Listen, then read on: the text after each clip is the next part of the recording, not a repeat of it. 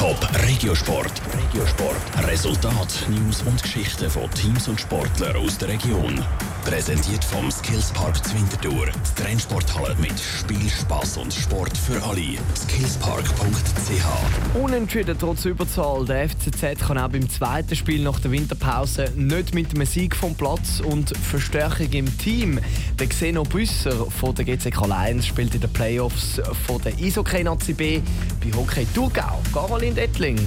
Aus zweiten Spiel nach der Winterpause hat der FCZ nicht für sich können entscheiden.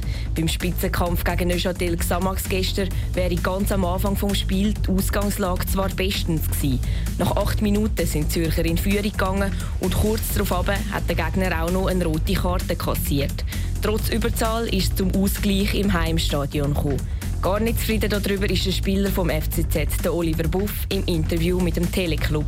Glaube, nach der äh, umstrittenen roten Karte hätten wir einfach cleverer sollen spielen, vor allem in der zweiten Halbzeit. Dass wir einen Konter daheim überkommen gegen 10 ist, äh, ist einfach äh, ist blöd. Ob die Zürcher beim nächsten Match mehr Punkte können, zeigt sich am Samstag. Dann spielen sie gegen den FC Wiel. Abpfiff ist am Viertel vor 6 Uhr zu Wiel. Für die Playoff-Spiele rüstet Hockey Thurgau auf. Der Verteidiger Xeno Büsser von der GCK Lions spielt ab sofort im Thurgauer Team. Die Saison für GCK Lions ist seit am Sonntag vorbei. Darum wechselt der Xeno Büsser das Team temporär.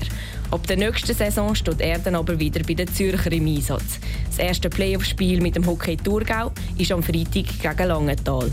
Top Regiosport. Vom Montag bis Freitag am 20.09 Uhr auf Radio Top. Präsentiert vom Skillspark Zwintertour. Die Trennsporthalle mit Spiel, Spaß und Sport für alle. Skillspark.ch